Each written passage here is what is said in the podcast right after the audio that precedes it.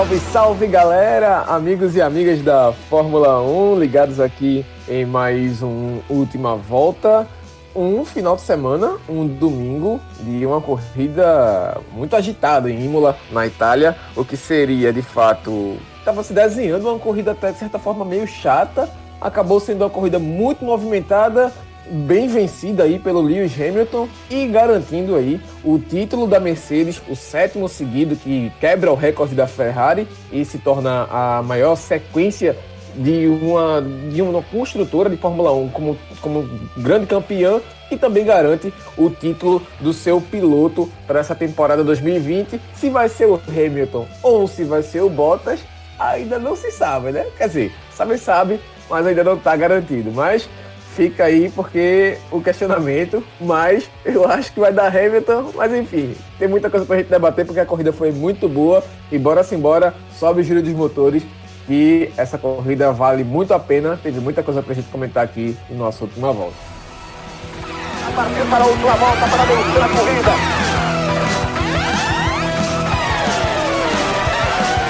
É a última volta!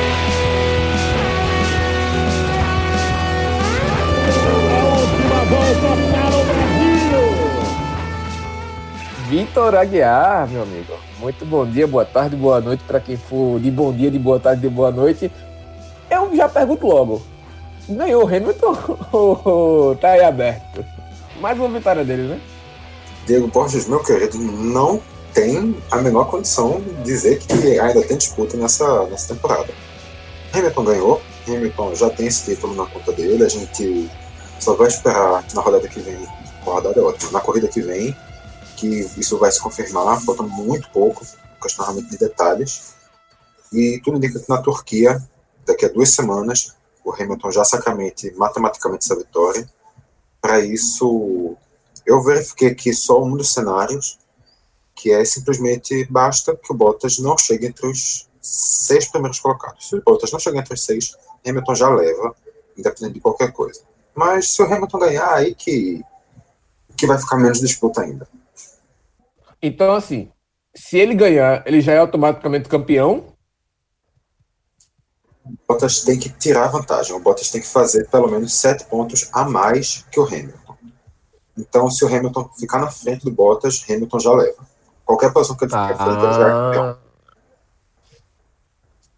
Então a gente vai precisar cravar Acho que já no Q3, no treino livre, o Hamilton já chega com a faixa de campeão para correr, porque o Bottas botar sete pontos na frente de Hamilton, eu acho mais provável o Kimi Raikkonen vencer, ou então o George Russell vencer. Seria, seria interessante ver um desses cenários aí. Imagina, o, o Russell vence, o Raikkonen em segundo, Bottas em terceiro, e Hamilton, um erro na primeira curva, sai rodando umas três voltas, bate, o carro quebra e ele é o primeiro a sair. Ia ser interessante. Errando sozinho, mais por cima. mais difícil que isso, só a Ferrari acertar os pitstops lá, né? mas tudo bem.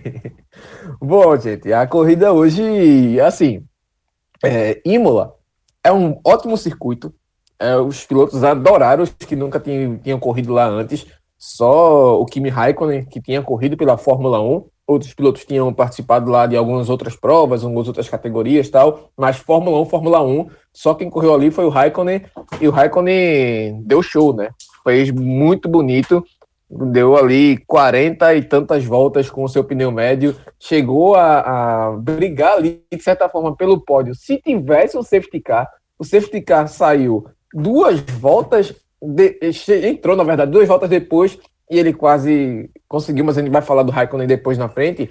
Mas assim, é, era uma pista que não era esperada tantas ultrapassagens, não teve tantas também, mas por conta da Fórmula 1 atual e não da pista.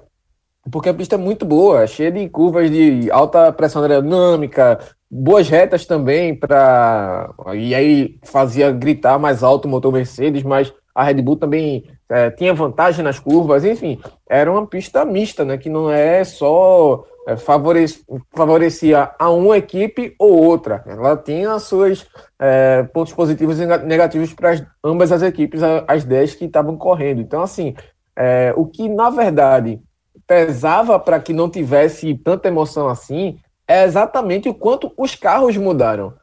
Lá em 2006, quando foi o último, o último GP disputado em Imola, o GP, no caso, é, nesse, nesse circuito de Nuenzo Ferrari, os carros tinham como comprimento, comprimento 4 metros, 4 metros e meio, mais ou menos, ali. Por, por volta disso, em, de uma extremidade à outra, né, da, da asa até o aerofólio.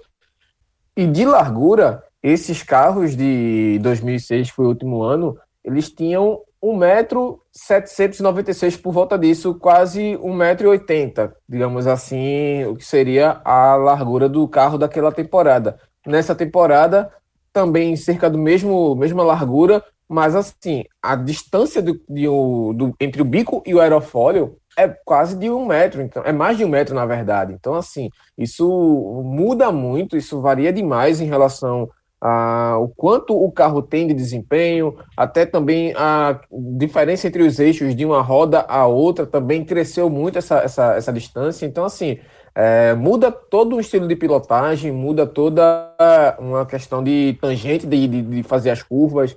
Então, isso realmente faz um peso muito grande para que essa corrida não tivesse tanta emoção assim, não, não tivesse tantas ultrapassagens. Mas teve, porque temos pilotos aí, graças a Deus, que são arrojados, que não se preocuparam tanto assim com essa questão do vento sujo, né, que sai de um carro para outro. O Hamilton sofreu com isso quando tentava se aproximar do Verstappen. O Verstappen sofreu quando tentava se aproximar do Bottas também. Mas sempre tem um bom piloto, né? Sempre tem aqueles que sobressaem. Eu queria saber, Vitor, de você se foi uma corrida também para você emocionante. Para mim, eu quando deu ali a 12 segunda, 13 terceira, até tuitei isso. Quem quiser tirar um cochilo, que tire, que acorde na, na bandeirada, que vai ser a mesma coisa. Eu li do engano. Foi completamente diferente. Achei um corridaço, não despreguei um segundo sequer. Eu acho realmente que sim, foi uma corrida que teve emoção mas eu não sei se é só por causa dessa questão da habilidade dos pilotos, de ter um piloto mais corajoso, um piloto mais atrevido. Eu acho que foi talvez mais pelo inusitado. Eu acho que essa foi uma corrida com momentos inusitados. Uma corrida que, durante um safety car, um carro perde o controle por um erro que acho que ninguém entendeu perfeitamente o que aconteceu naquele erro do Russell. O Verstappen do nada o pneu dele estoura, isso muda completamente a dinâmica da corrida. De repente, quando a gente vê o Raikkonen que estava brigando, como tu me falou, o Raikkonen brigando para conseguir segurar, segurou quase 50 voltas com aquele pneu. Se ele segurasse duas ou três voltas a mais, ele tinha conseguido uma classificação muito melhor. Acho que esses elementos de inusitado trouxeram esse na mesma porque por essa briga pela liderança, eu não sei se foi por uma questão de ser de ter garra, de ter briga pela ultrapassagem, eu acho que a liderança foi definida por uma boa uma sabedoria do Hamilton, essa ótima dosagem de pneus que ele já tem, que todo mundo sabe que ele tem, que é sim uma característica muito positiva dele, aliado também à estratégia de aproveitar que os outros dois pararam cedo e deixa, vamos segurar, vamos manter o ritmo, estamos acelerando, e conseguir se segurar para fazer uma corrida com uma parada só. Então, acho que tem. Não estou dizendo que a corrida não tenha sido valorizada pela habilidade dos pilotos, até porque teve sim pilotos aparecendo muito bem nessa corrida. A gente vai dar aqui destaques de pilotos que eu acho que a gente nunca pensou que daria destaques, mas eu acho que também o elemento do inusitado contou muito para valorizar essa prova de hoje.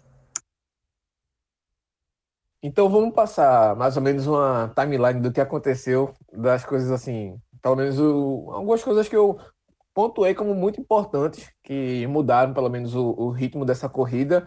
E aí, se você também tiver alguma, algum ponto para colocar, fique à vontade aí. Mas assim, é, começou para mim a corrida com expectativa boa em relação ao Pierre Gasly, que já no sábado fez um qualify espetacular. Ele foi muito bem no qualify e igualou a sua melhor marca de, de largada, que foi o quarto lugar. tinha uma expectativa grande de que ele fizesse realmente uma boa corrida, de que ele apresentasse pelo menos um pouquinho de risco ali, se não seguir o mesmo ritmo, mas que mantivesse uma distância não tão grande para o trio, né? O, o, as duas Mercedes e o Verstappen. E conseguisse liderar o pilotão, o segundo pilotão, né? Que vem ali Ricardo, Leclerc, enfim. Só que logo com a, a má largada do Hamilton, o Hamilton não largou bem, viu o Verstappen pular para a segunda colocação, viu o Ricardo a, a, atacar pela esquerda, o Gasly pela direita, ele meteu o carro da frente do Gasly e atrapalhou demais o, o rendimento do Gasly. Gasly acabou abandonando voltas depois, mas, mas aí por um problema de motor, motor da Honda mais uma vez apresentando problemas aí na, na Fórmula 1.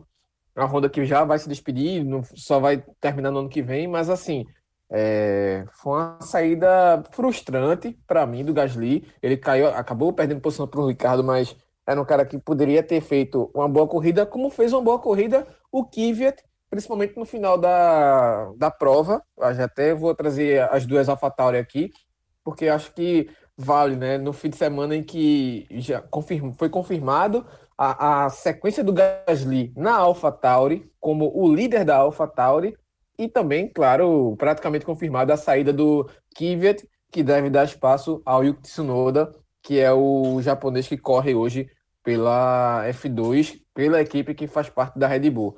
Mas assim, é, ficou para mim esse contrabalanço dos dois, né? Uma pena o Gasly fazia uma homenagem ao Ayrton Senna, o capacete é, emulando as cores do Senna, uma homenagem a ele, Senna para sempre, enfim. É, mas ficou esse gostinho, Vitor, para mim, de que pô, poderia ser mais uma grande corrida do Gasly, mas também não vai fazer tanta falta para ele essa temporada 2020. Ele já comprovou o peso que ele tem, o quão bom piloto ele é. Gasly, eu acho que é a primeira vez que a gente vai falar de um piloto que basicamente não conseguiu correr, mas que saiu como destaque.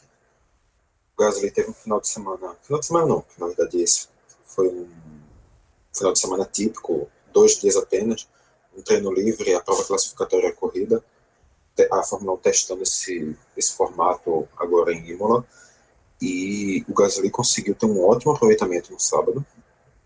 Realmente, como você falou, tem uma expectativa muito grande sobre ele, todo mundo tem essa expectativa. A largada, ele ele ia largar bem, ele ia conseguir ultrapassar o, o Hamilton e ficar na, na terceira posição dessa largada, mas ele levou ali uma, uma fechada do Hamilton, não conseguiu a posição, quase que caiu para quinto. Quase que para quinto, não, caiu para quinto quase caiu para sexto. Mas o, o Gasly, ainda assim, ele vinha, vinha tendo início razoável de corrida, conseguindo ali disputar nessa, nessas primeiras posições, mas infelizmente não, por um motivo fora do controle dele, não concluiu, mas realmente isso não apaga em nada o final de semana que ele tem, como já bem falou, ele já está aprovado, ele não, ele não precisa desse teste, ele está um ponto atrás do álbum, mas a situação que eles vivem é totalmente oposta. O Gasly sai desse final de semana, mesmo tendo sido o primeiro piloto a sair da corrida, ele sai como vitorioso, ele sai mais uma vez tendo reafirmado para a Red Bull que ele poderia ser uma boa opção para a Red Bull, apesar de já ter sido confirmado que ele não vai para lá. Ao longo dessa semana já a vaga dele no AlphaTauri já foi já era essa expectativa, porque a Red Bull já tinha dito que ele não ia, e nessa semana o AlphaTauri confirmou que é lá que ele fica. E, e assim, falou agora, Diego, que ele deve correr ao lado do Yuki Tsunoda, sinceramente, sinceramente, a cada prova mais, eu acho que ele vai correr ao lado do Alexander Albon e que a Red Bull vai realmente contratar o Sérgio Pérez, porque não, não dá. O que o Albon está fazendo, o carro da Red Bull está cada vez menos, menos coerente, menos defensável, e eu não, não consigo ver o Albon, depois dessa temporada horrível, sendo mantido dentro da, da Red Bull, que não é uma, uma equipe que é paciente, não é uma equipe que dá que trabalha com continuidade dos seus dos seus pilotos. E quanto ao Kvyat, realmente ele teve uma ótima prova hoje, mas que também, convenhamos, deve ser uma prova de despedida. a gente também não consegue ver o Kvyat tendo uma, uma passagem mais muito longa dentro da AlphaTauri. Já a segunda, já a terceira passagem dele na, na equipe B da Red Bull e o rendimento não vem não vem agradando. Teve hoje essa corrida de 12 pontos, que ele já fez basicamente toda a pontuação que ele tinha conseguido ao longo das 12 primeiras corridas. E realmente, cada vez mais já, já se desenha como uma temporada de despedida do Daniel Kvyat. Não teremos o piloto russo na próxima temporada, a não ser que, a não ser que tenhamos o Mazepan, eu acho, ou o Schwartzman. Eu acho que são as únicas opções de russos aí. Não, assim, eu concordo também. Eu acho que é a despedida do Kvyat. Agora, é, por uma das entrevistas que o Helmut Marko deu na Itália, é, ele foi perguntado, né, se o Kvyat, é, se o sobre o Pérez tal no, na Red Bull, ele não quis falar, mas falou sobre a renovação do Gasly e ele disse, né, não, a AlphaTauri vai precisar de um líder para o próximo ano e, na, e a pessoa é ele, né? É o, o Gasly, ele se provou. E aí perguntaram, ele vai ser o parceiro do Tsunoda? Ele respondeu, você pode ver dessa forma. Aí é, não confirmou, não cravou o Tsunoda, mas é, eu acho que deixa um, um, um aporte grande para que seja isso. Mesmo o Tsunoda sendo daquela questão da parceria, né? Honda e Red Bull, a Red Bull está querendo comprar a, a linha de produção da Honda, pode ser que isso seja uma forma de abatimento, mas a Renault e ao mesmo tempo a Ferrari também não estão querendo muito aí que a Red Bull, que a Red Bull quer comprar, mas quer congelar o formato do motor para os próximos anos, mas isso ainda está sendo um ponto de debate e um ponto de discussão grande. Mas voltando aqui para a corrida, é, meio que dá para a gente lembrar também a questão do Giovinazzi. Porque o Giovinazzi foi garantido essa semana junto com o Kimi Raikkonen por mais uma temporada na Alfa Romeo. Alfa erro meu, por mim renovar com o Giovinazzi. Agora sim, o grande argumento para renovar com o Giovinazzi é que ele, em todas as provas de 2020, passou pelo menos uma posição na primeira volta, na largada. Ele é bom de largada. Beleza, Giovinazzi é bom de largada, vamos chamar assim. Hoje ele ganhou seis posições na largada, na primeira volta ainda. Para mim, então, ele renovou, tipo, garantiu seis anos de renovação com a AlphaTauri, se for por isso porque eu não vejo o porquê do Giovinazzi se manter ainda como piloto da Fórmula 1, porque ele é muito ruim. Ele é muito ruim. Até terminou hoje com as duas Alfa Romeo da, na zona de pontuação. Não lembro a última vez que isso aconteceu com os dois carros da Alfa. Geralmente é um pontinho ou outro ali, um carro ou outro ali que sai pontuando. Mas hoje aconteceu esse eclipse lunar aí, né? Esse, essa conjunção dos astros para os dois carros passarem para a zona de pontuação juntos em uma corrida que o Giovinazzi já vinha ficando para trás e já estava se desenhando ruim para ele. Mas é, eu também pergunto, Vitor, até quando a gente vai aturar o Giovinazzi aí? A renovação do Giovinazzi com Alfa Romeo me parece muito com as manutenções seguidas de Grosjean Magnussen na Haas, que esse ano, no caso, já vão encerrar sua, sua parceria com a equipe. O Giovinazzi realmente é um piloto limitado, ele tinha corrido já anteriormente, salvo engano, posso aqui estar confundindo as equipes, mas salvo engano pela Sauber, e aí retornou com essa nova roupagem da equipe como Alfa Romeo. E realmente é um piloto que acrescenta pouco ao grid. Corre com um carro, um carro fraco, Alfa Romeo não tem um carro bom, esse ano até começou o ano com um carro horrível, conseguiu evoluir, mas ainda assim não é um carro que briga por grandes coisas no campeonato. E ele é um piloto que não, não acrescenta muito, porque ele não é um piloto que tem uma experiência que possa orientar a equipe no ajuste do carro. Ele não é um piloto que tenha um bom, um bom histórico que vá atrair atenção de torcedores, alguma coisa assim. Não é um piloto que tem um aporte financeiro ele é simplesmente um piloto italiano. Eu acho que é a única coisa que o Giovinazzi tem nele. Ele é italiano. E está sendo mantido lá pela Alfa Romeo, não sei, talvez porque a Fórmula 1 não veja uma opção melhor, mas eu acho que a Fórmula 2 tem diversas opções melhores, inclusive opções melhores que vêm da escola da Ferrari, que poderiam garantir algum desconto no motor, no fornecimento do motor do ano que vem, porque, como a gente sabe, a Alfa Romeo e a Ferrari são equipes parceiras. Oficialmente, se a gente for olhar, ao invés das equipes, as marcas, Alfa Romeo e Ferrari, as duas pertencem à mesma equipe, à mesma empresa, as duas são empresas da. As duas são marcas da Fiat Chrysler, e elas têm essa parceria, esse nome da Alfa Romeo está ligado à Sauber exatamente numa parceria da Ferrari, então acho que seria muito mais coerente a gente ver um, um Mick Schumacher, um Robert Schwartzman correndo ano que vem na Alfa Romeo que o Giovinazzi. Mas tá Os dois são muito mais pilotos que o Giovinazzi. Com Tanto certeza. o Schwartzman quanto o Mick. Com certeza.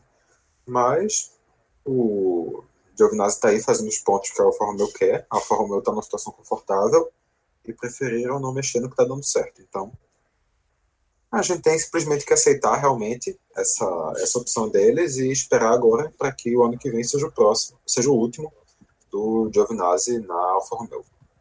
Para mim, ele é só um rostinho bonitinho na Fórmula 1, só. Que guiando, meu amigo, pelo amor de Deus.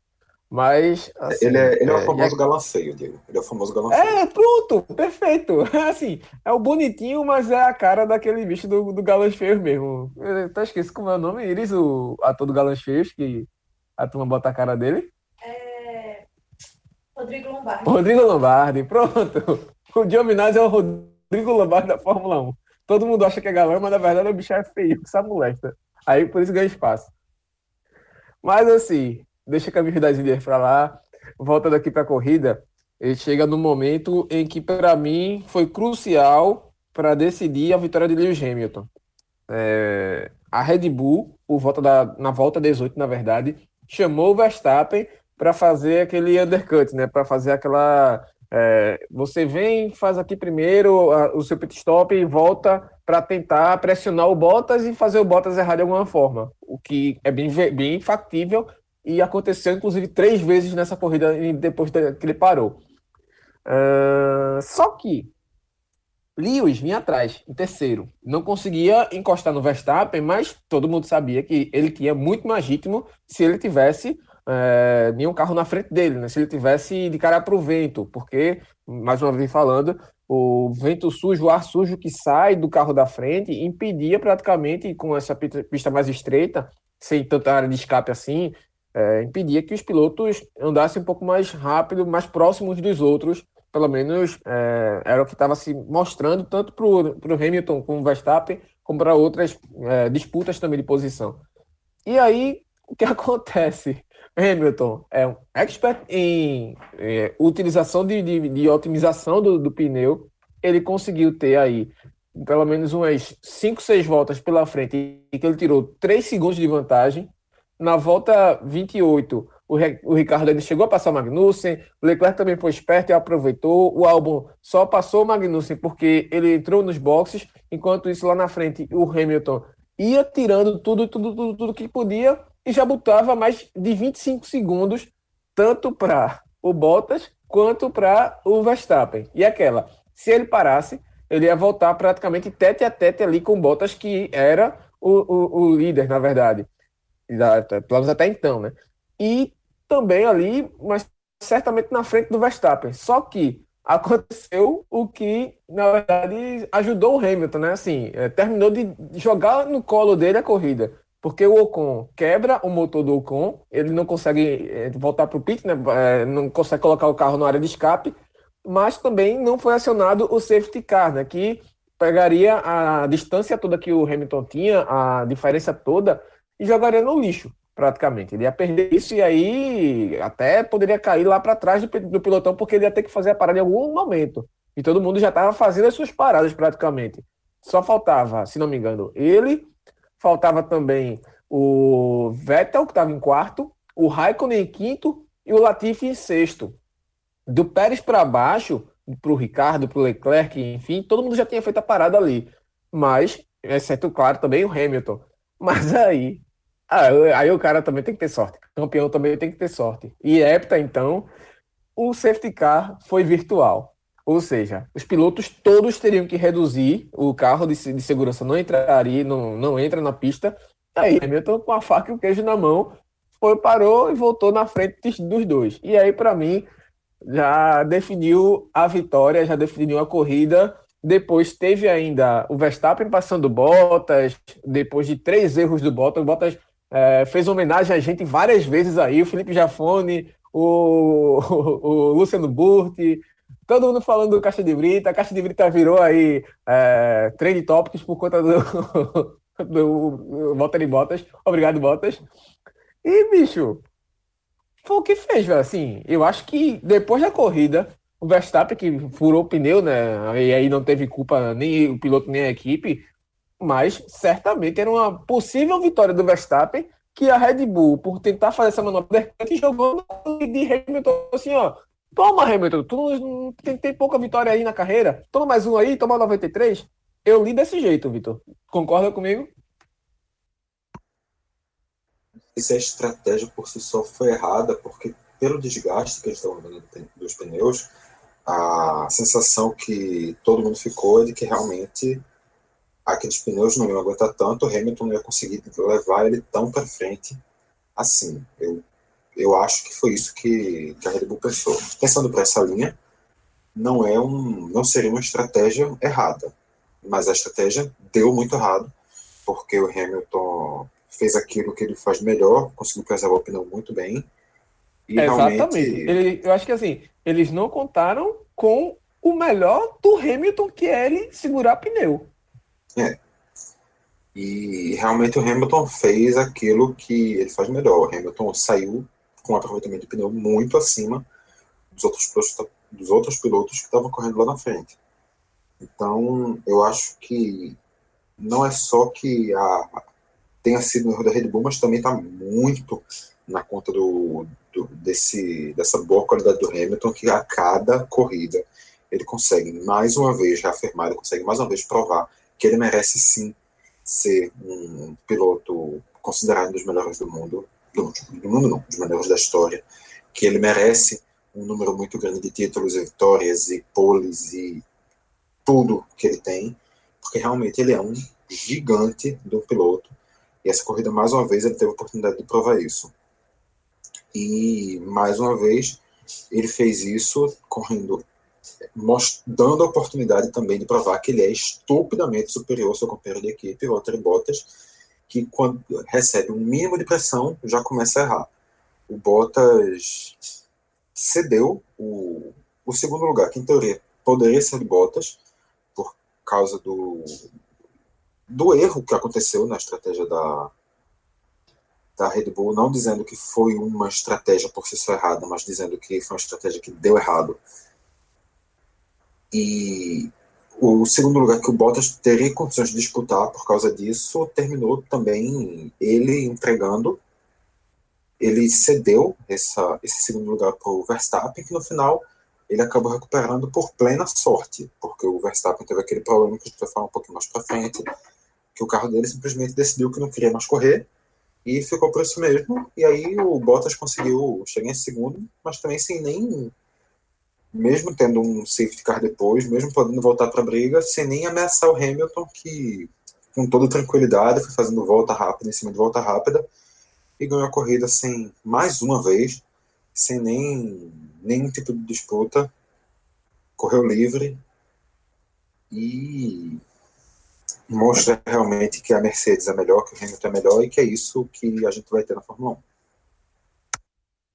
E muito provavelmente por mais um ano aí pela frente na temporada 2021. Mas assim, é, para mim foi um dia de Red Bull, daqueles dias de Red Bull pesado.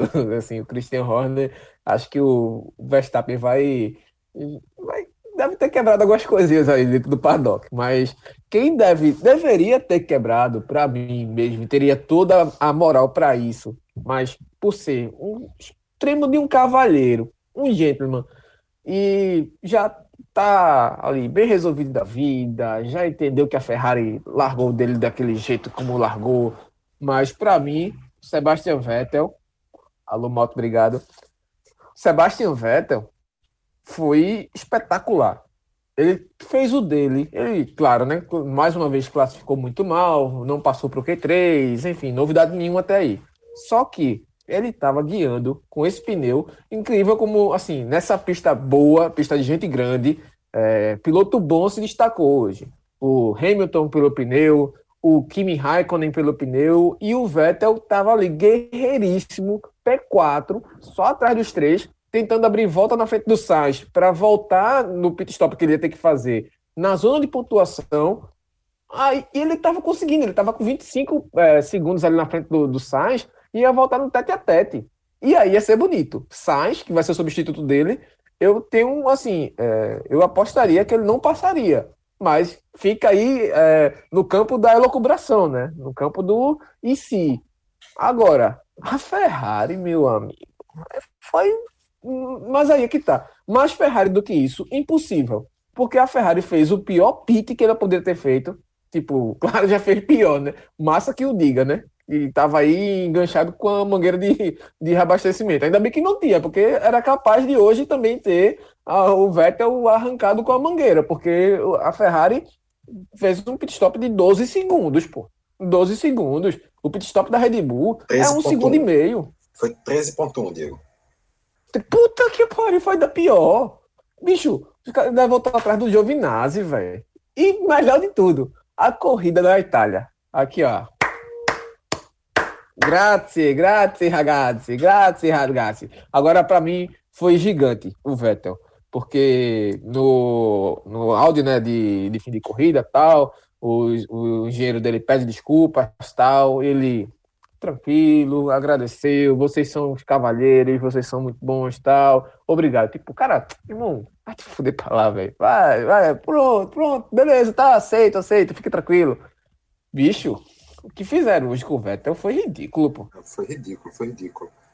É, o Vettel acho que é um mais um piloto que, assim como o Gasly, não conseguiu fazer nada do que se pretendia hoje na corrida. Terminou muito mal mas é outro piloto que você como destaque.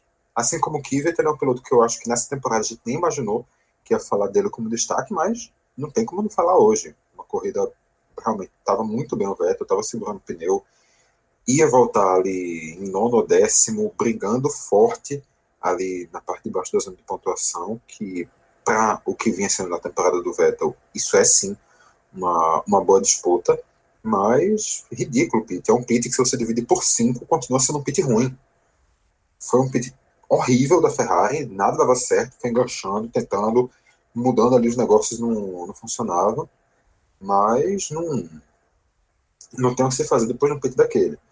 O Vettel, se tivesse 10 segundos a menos de prova, de corrida, melhor dizendo, por exemplo, ele ia conseguir chegar em quinto, à frente do Leclerc. Óbvio que. Sem dúvida, sem óbvio dúvida. que não é dúvida. que essa condição de 10 segundos à frente essa é a realidade, porque teve um pit, teve muita coisa que mudou, mas só para ilustrar quanto 10 segundos fariam a diferença. Ele terminou em décimo segundo, fora da zona de pontuação, atrás do Latifi, e foi um azar absurdo, fora do, do seu controle dessa vez, os erros, do, os, os erros que atrapalharam o Sebastian Vettel. Mas diga-se de passagem, foi um pit horrível, mas não foi a pior cena que a gente viu no pit hoje, porque o que o Lance Stroll fez também foi uma sacanagem.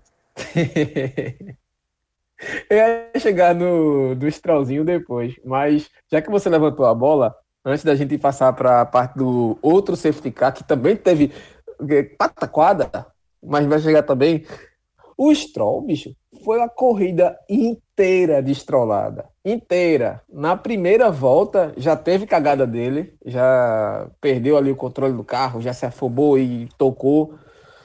Teve também esse atropelo que ele deu no mecânico que ninguém entendeu quando a câmera cortou para dentro do paddock da, da, da Racing Point, Point Racing, Aston Point todo mundo na correria, todo mundo aqui, danada é isso. Aí quando teve a tomada, né, o, o replay, o, o, Stroll atropelando o, o, o rapaz do cavalete ali que levanta o carro. Assim, geralmente acho que é a posição de mecânico mais ingrata, porque se você for olhar os vídeos de, de acidentes em, em, em nos boxes, geralmente é o que mais sofre, rapaz. E o cara, o cara até teve a malemolência, né? Ele deu uma cambalhota ali, virou. E depois o Stroll ainda teve mais cagada também ao longo da corrida. Eu não sei nem como é porque ele não abandonou. Agora sim, quem também cagou para mim foi a Racing Point, porque quando teve o safety car, mandou voltar, mandou para os boxes o, o, o, o, Sérgio Pérez,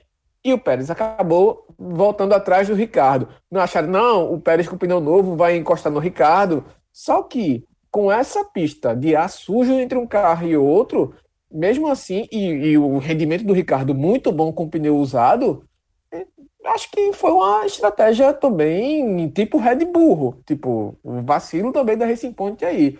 O que é que tu acha, Vitor? Também aí se valeria apostar, mas eu não apostaria, eu apostaria em manter ele aí e ter mais um pódio.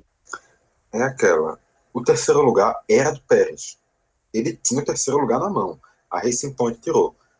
Foi um erro de estratégia, eu acho que inexplicável.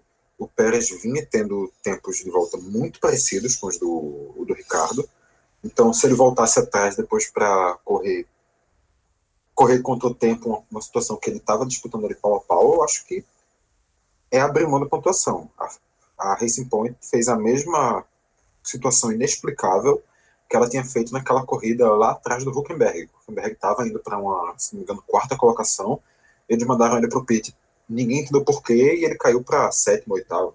No assim. segundo fim de semana de Silverstone. a pontuação do seu próprio piloto simplesmente porque estava, ah, não, deixa ele pontuar menos. Porque não tem uma explicação para ele ter ido correr de trás, numa situação que ele já estava disputando tete a tete, pau a pau, cara a cara, ali na frente, com uma leve vantagem sobre o, o piloto que voltaria como quarto colocado. Então, um tiro no pé realmente sem, sem muita justificativa. É bem isso. E assim, é, esse safety car, ele aconteceu justamente por conta do estouro do pneu do, do, do Verstappen, né? E, e nisso, depois que alinhou, tudinho tal. É, Hamilton, primeiro foi o Bottas, que o Hamilton já tinha passado da entrada do, do, dos boxes. O Bottas entrou e colocou o pneu macio. E assim, é, depois o Hamilton botou também, mas disso eu acho que fica um gostinho assim de quase pro Kimi Raikkonen, como a gente já falou no começo. Foram 49 voltas do Raikkonen segurando o pneu médio ali que foi o que ele largou. Ele teria que fazer uma, uma parada só. E ele poderia ter feito uma parada só e colocar macio se o safety car fosse duas voltas antes. Se ele tivesse parado no safety car, ele ia voltar em quarto com o pneu macio de cara ali pro, pro, pro Pérez, ou então até na, talvez na frente do Pérez, para segurar. Enfim, a gente poderia ver um pódio da Alfa Romeo com Kimi Raikkonen em, Imola, mas assim, ficou no, no, quase, né? Ele acabou que ainda pontuou. Mas assim, é, quem não pontuou isso foi o George Russell, porque ele estava em P10, já tava, já já feito todas as paradas, já não precisava parar mais. Estava em P10, só que do nada a, a, o take aí da, da Fórmula 1 mostra o carro da Williams atravessado no canteiro o Russell ali deu uma de Grosjean. O Russell deu uma de Grosjean. Conseguiu bater aquecendo o pneu do carro. Por quê? Ele estava com a mão mole no, no volante, não estava. Estava, na verdade, desconcentrado na corrida. Acho que a questão é essa mesmo. Porque ele perdeu um pouco de aderência ali em uma parte de. Quando o carro sai da elevação e quando ele toca de uma vez no, no, solo, queira ou não queira, é uma elevação mínima, e quando ele toca no solo, o carro às vezes perde essa, essa aderência, foi o que aconteceu, ele não conseguiu controlar no muro. Pelo amor de Deus, assim, a imagem é triste, mas eu acho que já levanta um questionamento grande. Se o Bottas é leão de treino e na corrida é um desastre, já bota uma interrogação absurda do tamanho da história da Williams, para mim, pelo menos, no Russell. Se ele é um gatinho de treino, porque ele já passa, já tá conseguindo bons resultados, passando para Q2, mas quando é na corrida, ele comete erros, de certa forma, infantis. E o de hoje, eu acho que foi o maior erro da carreira dele, que é promissora, mas, por favor, Russell, Você vai ser um novo Bottas? É isso que você quer para sua carreira? Que nos treinos ele segue com segue invicto, considerando as disputas com o segundo piloto. Segundo piloto é bronca, não é a realidade, ele é o primeiro piloto da Williams. Nem piloto é, né? Com, é, ele no papel de primeiro cara que tá ali brincando de Williams contra o segundo cara que tá brincando de Williams. Ele tem 34 vitórias a zero nas classificatórias. Toda, toda vez ele larga na frente, mas na corrida, realmente os rendimentos sempre vão abaixo, tanto que na temporada passada ele foi lanterna. O Kubica conseguiu sair com um pontinho, ele não. E nessa temporada ele é lanterna, apesar do Latifi não ter nenhum ponto o Latifi já conseguiu hoje chegar pela terceira vez na 11 posição, enquanto o Russell só tem uma. Então, aquele quase ponto, o Latifi ainda chega também mais perto. Nas corridas como hoje, que sai muita gente, normalmente o Russell é um dos caras que sai junto. É um, é um piloto que, na hora da, da corrida, aconteceria alguma coisa que realmente acaba.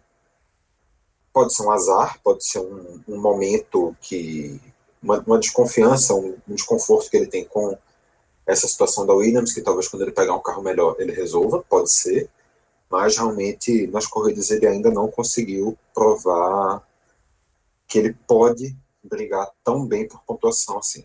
Infelizmente, porque como a gente sabe, ele é sim piloto de bom potencial, mas ainda não vem conseguindo atestar isso nas suas corridas.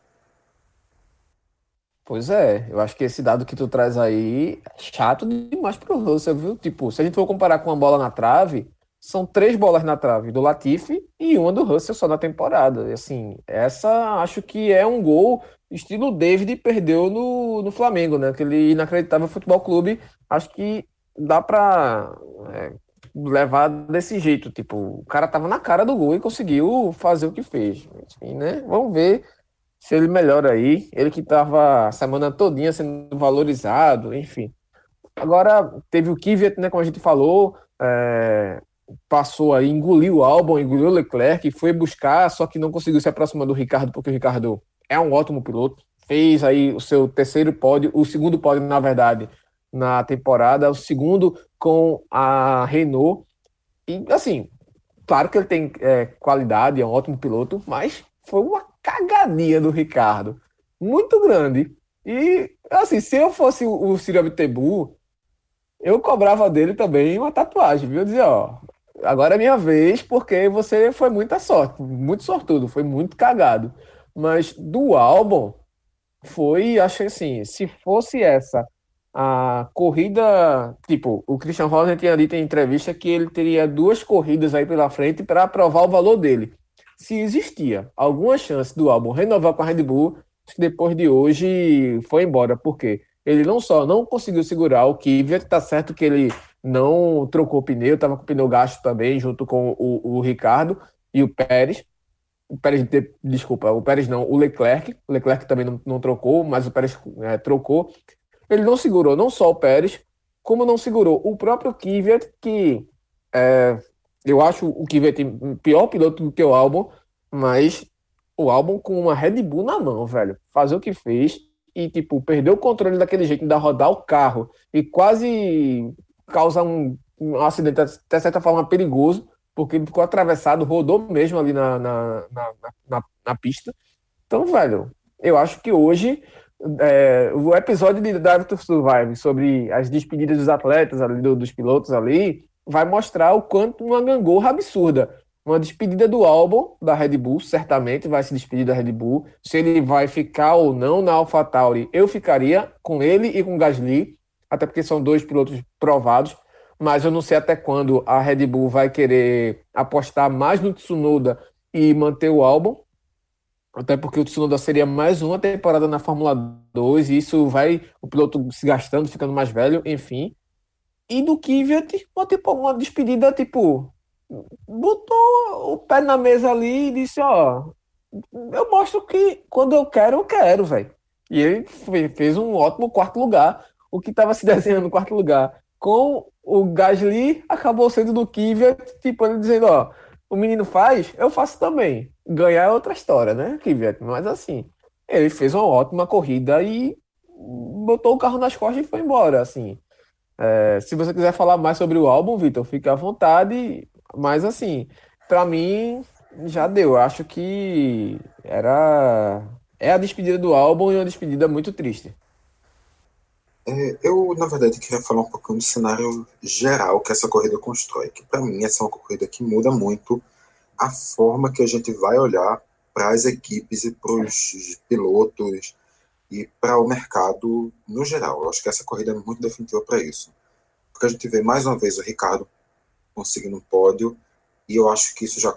A gente vê a Renault conseguindo chegar ali de vez nessa briga com a McLaren, e aí talvez o próprio Ricardo já olhe e pense. Essa seja aquela corrida que, em definitivo, o Ricardo questione se a decisão dele de trocar a Mercedes pela McLaren é uma boa. Perfeito. Eu acho que quando o Kvyat chega em quarto e coloca o álbum dentro do bolso de uma maneira absurda. É uma corrida que realmente mostra que o álbum não tem a mínima condição de correr pela Red Bull. Ele pode vir a voltar a evoluir, vir voltar a ser aquele piloto que ele vinha sendo no ano passado, um piloto bastante regular. Ele pode vir, mas nessa temporada ele não está mostrando nenhuma condição de correr nesse, nesse carro. E é possível sim, eu não eu não vou dizer que é impossível que isso custe não a vaga dele na Red Bull, mas que isso custe a vaga dele na Fórmula 1. Infelizmente, porque ele é um piloto de potencial, apesar dessa temporada ruim. A gente vê o Pérez. O Pérez vinha tendo uma temporada muito irregular, mas ele já vem algumas provas conseguindo se recuperar. Ele fez hoje, mais uma vez, uma boa prova, apesar desse erro da, da Racing Point estratégico. E eu acho que isso também já começa a colocar em questionamento aquela certeza que a gente tinha e que a saída da, do Sérgio Pérez era uma boa. Eu acho que hoje isso já não é mais tão certo assim. A gente, não por desmerecer o Vettel, mas por que antes a gente olhava desmerecendo o Pérez e hoje eu acho que a gente não consegue mais ter esse mesmo olhar tão ruim para ele e que inclusive essa já é mais uma prova que ele consegue se reafirmar no mercado e consegue colocar seu nome como um forte candidato para uma vaga ou numa Red Bull ou mesmo se sobrar a vaga da Haas caso a Red Bull tomei outra estratégia. Essa é uma prova que coloca a Williams, a gente olha para a Williams, a gente não sabe o que pensar mais da Williams, porque o Russell, que até prova passada era uma dúvida na Williams, mas uma certeza para quem assistia, eu acho que hoje inverteu a posição, porque ele foi confirmado na Williams, mas a gente já, já leva um pequeno susto, a gente já coloca um pouquinho de pé atrás do Russell depois dessa corrida, o Stroll, a gente teve uma temporada que a gente começou simplesmente elogiando o Stroll, corrida após corrida. Apesar de todo mundo desconfiar sempre do Stroll, ele vinha tendo início de temporada muito bom, mas ele já vem umas três ou quatro corridas apresentando desempenhos falhos, voltando a cometer aquelas estroladas de sempre. Então ele volta para aquele lugar de desconfiança que sempre teve. E lá em último lugar, aparecendo o álbum como um piloto que não realmente não expressa confiança, que pode simplesmente aparecer com um erro qualquer e que realmente coloca em dúvida o seu potencial, infelizmente, porque o que ele fez na temporada passada não vem replicando em nada nesse ano. O pior álbum e o pior Gasly, eu acho que o pior álbum consegue ser ainda pior. tipo, nessa salada aí. O pior rendimento do álbum e o do Gasly, se a gente for colocar assim, o começo da temporada do Gasly no ano passado e esse momento agora do álbum, eu acho que o álbum é mais danoso para a Red Bull do que o Gasly foi no ano passado. E o melhor Gasly hoje está se mostrando melhor do que o melhor álbum. Tipo, do álbum que fez aquela corridaça no Brasil em 2019, do que o álbum que fez uma corridaça nesse ano em, em Silverstone também. Tipo, colocando na balança o melhor do Gasly e do álbum, eu vejo o Gasly na frente. Colocando na balança o pior álbum do que o pior Gasly, eu vejo o Gasly na frente. Então, assim. É... De passagem, Diego, isso não eu é acho... por. Diga-se passagem, isso não é por demérito do melhor álbum, porque o melhor álbum fez coisas muito boas. Isso Sim. é por puro e total mérito de Gasly. Ele ia ser segundo colocado no Brasil. Não foi porque o Hamilton tirou ele da prova, praticamente. Ele poderia vencer em Silverstone esse ano. Ele, ele parte para cima com, do Bottas com tudo. De novo, o Hamilton tirou ele. Tá, ele foi imprudente? Beleza, mas qual piloto que não quer vencer, velho? Qual piloto que tá com um pneu melhor do que o da frente e não vai para cima? Então, assim, é, eu entendo que realmente ele teve aí é, na mão, ele é um cara bom, ele é um piloto bom, ele já provou isso. Ele superou o Verstappen nos pontos no ano passado, na, pelo menos quanto os dois correram um contra o outro, né? Mas assim, é, claro que tem todo um contexto, mas, bicho, o cara tá muito ruim, o cara não tá conseguindo suportar a pressão. E pressão nunca vai deixar de ter na Red Bull e nenhum qualquer outra é, equipe de Fórmula 1. Então, assim, é uma pena, é uma pena, mas eu acho que, sei lá, talvez passar um ano, dois anos fora e voltar quando, sei lá, abrir uma, uma equipe ou então abrir uma, uma vaga importante para ele, ele voltar muito mais maduro, como também o Kimi Raikkonen já fez esse, esse movimento na Fórmula 1, o próprio Alonso está fazendo, enfim, pode ser que faça bem a ele, mas hoje, hoje, hoje, eu não vejo o álbum como um piloto de ponta a nível de Fórmula 1, infelizmente. Infelizmente, o que ele fez hoje foi absurdo. Brasil, até o Felipe Massa chegou a sair da Fórmula 1 e depois voltar lá no início da carreira dele. Total. Quando ele ainda era um, considerado um piloto bastante promissor na Sauber, ele teve um início de... Ele fez uma temporada na Sauber, ele saiu e depois ele voltou já com uma outra cabeça, uma outra experiência, que não é um ano parado, é um ano correndo em outras categorias, pegando mais experiência, evoluindo.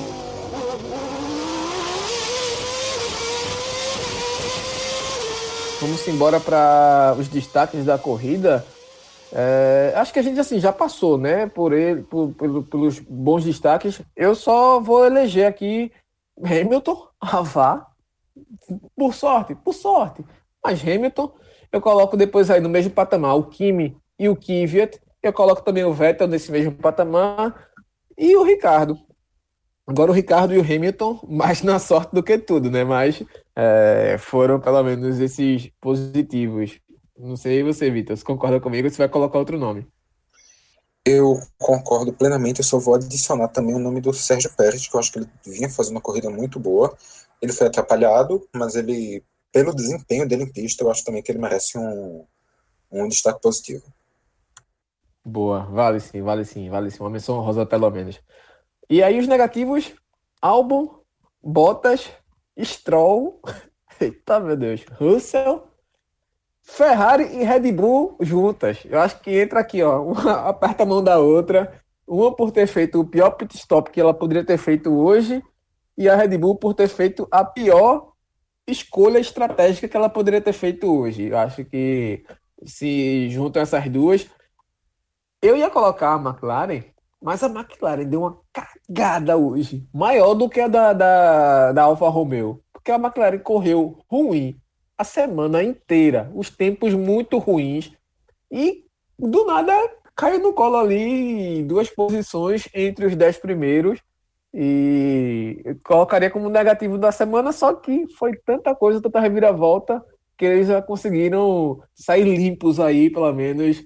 É, tipo, se sujaram, mas tomaram um banho ali rápido e não estão fedendo tanto assim nesse final de semana.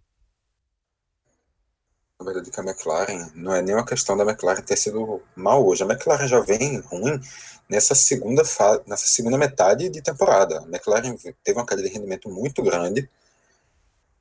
A gente no início associou as mudanças que a McLaren vinha fazendo em relação a se preparando para no ano que vem ter um motor Mercedes mas eu já não sei mais se é isso. O rendimento ainda não se recuperou mesmo com isso, então é esperar para ver se no ano que vem, correndo como motor Mercedes, já com esses ajustes que foram para esse motor, se o negócio vai engrenar. Mas realmente a queda da McLaren é uma coisa de hoje. Mas na questão dos destaques negativos também concordo, concordo plenamente contigo. Realmente eu acho que a a McLaren não entra aí como, como destaque negativo pelo dia, não. Porque dentro do que a McLaren vinha apresentando no resto da. Né, nas últimas corridas, esses 10 pontinhos saíram de bom tamanho para eles. Ah, sem dúvida, tá de bom tamanho demais. Teve que, inclusive, eu não sei até que ponto aquela ultrapassagem do, do Sainz no Norris foi orgânica, foi tipo, o Norris, o Sainz aproveitou, limitou o carro e passou, ou se chegou aquele, aquela velha, velha mensagenzinha da, da equipe, ó, oh, festa de you, tipo, ó, deixa o menino passar, porque senão o Pérez estava atrás, estava chegando perto, viu? Acho que ia passar.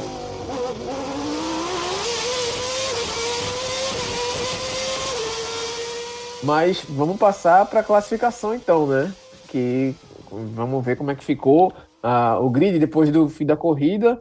No caso, vitória do Hamilton, dobradinha com Bottas e ali garantindo mais um título da Mercedes, sétimo título de construtores, e o carrinho um junto do outro, Bottas bem constrangido ali, a equipe constrangida com Bottas também, do jeito que ele errou, e enfim. Mas acabou arredando a segunda colocação, Ricardo em terceiro, mais um pódio para ele, segundo na temporada. Kvyat, Leclerc, Pérez, Carlos Sainz, eh, Lando Norris, o Raikkonen e o Giovinazzi fechando aí a zona de classificação. Latifi de novo bateu na trave do pontinho da Williams, ainda não pontou na temporada, décimo primeiro. Aí veio Vettel, Stroll, Grosjean, Albon, abandonaram Russell, Verstappen, Magnussen, Ocon e Pierre Gasly.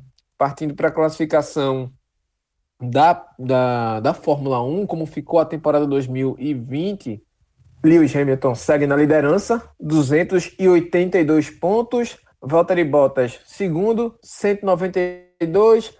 Verstappen, mesmo não pontuando hoje, 162, ainda muito à frente dos seus concorrentes. Ah, enfim, né? Quem vem atrás. E aí, o pilotão que tá pegando fogo ainda, tá? Essa briga tá, tá forte ainda. Daniel Ricardo, que estava sendo ultrapassado por Sérgio Pérez, coloca mais um pódio, chega a 95 pontos. Leclerc, 85 pontos. Sérgio Pérez, 82, mas está ali é, pertinho, né? Mas o Ricardo já vai colocando pontos à frente ali. Lando Norris consegue ainda seguir, seguir como sétimo, 69 pontos. Carlos Sainz encosta nele, 65. Albon é o nono, 64. Gasly, 63, apenas um ponto atrás do álbum, e hoje poderia muito bem passar ele na, na classificação, quem diria. Lance Stroll é o 11, 57 pontos. Ocon, 12, 40 pontos. Ele voltou a abandonar hoje. E o Daniel Kvyat, 26 pontos. Deu uma distância distanciada boa aí para o Vettel, 14 com 18. Aí vem Nico Huckenberg. Eu sempre vou rir quando eu vou ver aqui o Huckenberg na frente de muita gente. 15, 15 colocado, 10 pontos. Aí vem Kimi Raikkonen, 4 pontos. Giovinazzi, 4 pontos também. Grosjean, 2 pontos e 1 ponto para Magnussen. Latifi, 0. Russell, também 0. Eu vou fazer a pergunta capciosa, Vitor. O quarto lugar já é do Ricardo? Olha, eu acho que ainda não dá para fechar, mas está bem encaminhado. Essa disputa, a gente vinha comentando nas últimas. Na verdade, sempre que tinha essas corridas, a gente vinha comentando a distância que vinha entre o quarto e o nono, o décimo, o décimo primeiro. E na última corrida, era uma distância que era de menos de 25 pontos, menos, da, menos que uma vitória. E dessa vez já subiu para quase 40. Ele já conseguiu abrir uma uma vantagem nessa disputa, já abriu 10 pontos sobre o Leclerc e o carro da Renault também vem apresentando uma evolução. Então é realmente provável que ele que ele consiga afirmar isso aí, mas também lembrando que a nível matemático ainda é viável se acontecer tudo errado para o Verstappen, tudo certo para ele, que ele consiga roubar ainda o terceiro lugarzinho. Óbvio que não vai acontecer, mas ainda dá. E para falar também sobre a disputa do título, eu parei aqui para pegar os números, fiz mais um cálculozinho, e se o Hamilton chegar em segundo, independe do que o Bottas fizer, ele já leva. Basta o Hamilton chegar em segundo, que o Hamilton já é heptacampeão do mundo matematicamente, mas é claro que ao longo da semana vão surgir aí esses números mais detalhados. Eu estou fazendo aqui o que eu estou percebendo aqui rápido de cabeça. E também só para alertar um outro ponto, o Daniel Kvyat tinha 14 pontos, era 14, estava ali parado na, nessa briga da, do Mundial de, de Pilotos. E hoje ele somou 12. Ele tinha 14, somou 12, quase duplicou a pontuação que tinha e deixou o Vettel para trás. Eu acho que a nível de, de disputa, essa Série C, aí que tem a Série A, brigando pelo título, a Série B brigando pelo quarto lugar. Essa Série C, que já não briga por nada, foi a que teve a, a maior mudança, porque o Kvyat não só passou, como também já abriu vantagem em cima do Vettel, que vai ter uma despedida lamentável da Ferrari. Ou seja, no GP de Istambul, separe a pipoca que vai ter jeito levantando taça, viu? Mas, enfim. É... Vamos passar aqui então como é que ficou a das equipes, né? Dos construtores. Mercedes heptacampeã, sete títulos consecutivos, supera a maior marca da Ferrari, como a gente já trouxe no começo da, do, do programa aqui, e também da temporada. Começou a temporada já, já dava isso praticamente, mas não é novidade para ninguém. Red Bull, segundo ainda, com 226 pontos. A Mercedes tem 479 ainda. Certamente vai superar os 500. Renault, terceira, 135 pontos. McLaren um pontinho atrás em quarto, 134, junto com a Racing Point também com 134. Aí vem Ferrari já na Série C, né?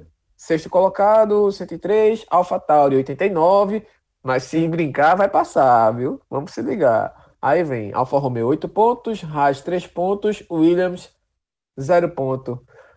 Vitor, essa disputa aí por terceiro tá. A turma tá trocando tapa forte, viu? Essa aí realmente está animada.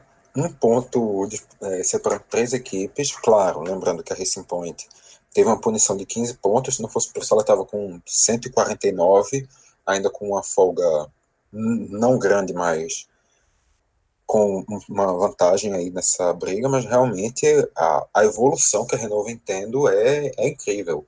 Eu lembro, lá no início, quando decidi inventar com essa história de fazer uma pergunta no final de cada programa, foi no segundo, no terceiro, no quarto, alguma coisa lá no início. Eu, eu perguntei se a Renault, que estava em sexto, conseguia conseguir ultrapassar a Ferrari em quinto. Era isso que a gente estava vislumbrando, que talvez no crescimento da Renault desse para chegar. E a Renault surpreendeu todo mundo, tá aí, já consegue o segundo pódio com o Ricardo. Tá em uma evolução absurda e ainda tem para onde crescer, ainda pode ampliar essa vantagem e deixar a McLaren Racing Point, que já passaram seus melhores momentos, cada vez mais para trás. Enquanto isso, a Ferrari ainda hoje conseguiu tomar mais uma derrota para para AlphaTauri. A AlphaTauri segue reduzindo, acho que é a terceira ou quarta corrida, que a AlphaTauri vai aí se mantendo na cola da, da Ferrari, uma disputa que a cada rodada é mudar um pontinho para lá, um pontinho para cá, mas são 14 pontos só separando, não é uma vantagem nada confortável da Ferrari, e que com uma ou duas boas corridas da, da AlphaTauri, que hoje voltou a contar ainda com o Gasly, que pode ser um elemento surpresa para fazer diferença disso no final, é realmente para a Ferrari ficar atenta, porque perder essa, essa sexta colocação também vale aí mais alguns milhões na conta da Ferrari para o ano que vem. Rapaz, se o Gasly faz hoje um quinto e sexto com o Kvyat, passava já hoje, viu? Então, vamos se ligar. Tá passando então, você não. tem para passar o Gasly tem que ficar pelo menos em terceiro. Ah, sim, sim, sim, claro. Mas assim, Mas... encostava, encostava ali no encostava, cangote.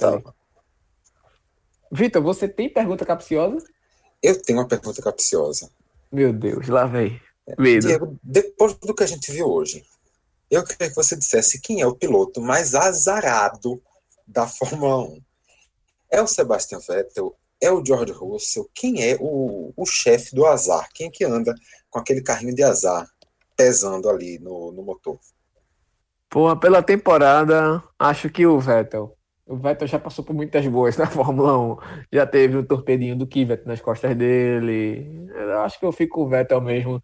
O Vettel, nessa conjuntura, Vettel Ferrari acho que é azarado, porque o que a Ferrari fez hoje ia ser mais uma vitória do Vettel em cima do Leclerc e não foi por conta da burrice da Ferrari. Também acho que o azar do Vettel é.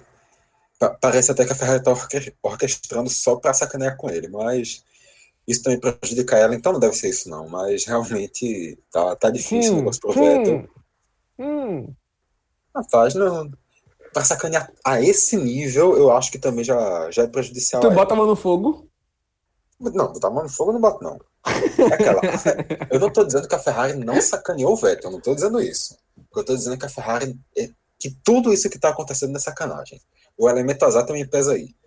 Porque não, Ah. não, é, não é possível que a Ferrari fosse também cortar uma das pernas dela só para tirar onda com o cara. Não mas enfim. Perguntas para as próximas temporadas. Eu só sei que, em algum momento, no ano que vem, o, Fe o Sérgio, o Vettel, vai passar na frente do paddock da Ferrari e vai fazer aquele. aquele risinho chatinho. dizer, Só pra jogar na cara. Eu acho que vai ter. Eu, eu, eu vou assistir o máximo que eu puder. Seja na TV Cultura, seja no SBT com o Ratinho narrando, Celso Portioli comentando e Xaropinho ali na reportagem, seja onde for. TV Aparecida, com o Padre Marcelo narrando a corrida. Eu vou assistir o máximo que eu puder, só para ver essa cena exclusiva, assim, tipo, de É. Vettel rindo de alguma forma para Ferrari. Não é aquela. O, o Leclerc é um cara que vem conseguindo competir na parte da frente, então vai chegar um momento que o Vettel, com o carro melhor, vai estar competindo com o Leclerc. Eu não duvido nada que na primeira vez que isso aconteceu, o Vettel simplesmente deu uma jogada do carro para cima do Leclerc e os dois saiam só para só pra sacanagem. Só para sacanagem, os dois brigando lá por segundo terceiro lugar, o Vettel vai dizer, ah, aqui você não vai. E tira, termina um pódio maluco, sei lá, o, um carro da Raiz indo parar por causa dessa loucura do Vettel, mas eu não duvido que o Vettel faça isso só para sacanear com a Ferrari. Ah, vai ser bonito, vai ser bonito. Mas enfim, cenas para as próximas temporadas. Esse programa já está um pouquinho mais longo do que o normal, mas a corrida de hoje mereceu. Imola, por favor, continue no, no, no calendário. Oi, Vitor? Realmente uma corrida muito boa. E é mais uma dessas que a gente já fica, fica na expectativa. Essa temporada está apresentando pistas novas, relembrando pistas antigas. Isso está sendo muito bom, dando uma refrescada, fazendo uma temporada totalmente diferente. E eu já estou ficando na expectativa de ano que vem uma temporada com umas 30 corridas para encaixar tudo de bom que a gente já teve nessa e que não tá, não estava planejado. Só de não ter o circuito de Porri chato, Porri chato, que circuito ruim, chato, marasmo. Enfim, velho, só não ter isso. Ah, já ajuda demais. Mas, por favor, mantenham o Monza, mantenham o Portimão. O Portimão foi espetacular. Todo mundo amou Portimão. Não é possível que alguém vai pensar que precisa no ano que vem, não. Pelo amor de Deus, Chase Carey. Mas é isso, galera. Terminando aqui mais um programa. Valeu aí pela audiência de vocês, para quem acompanhou. Fiquem ligados que agora no próximo GP, GP de Istambul, a gente vai vir aqui com uma conquista de título certamente de Lewis Hamilton, a não ser que o imponderável aconteça, o que não vem acontecendo com o Hamilton há muito tempo. Valeu, Vitor, valeu, galera. Até o próximo.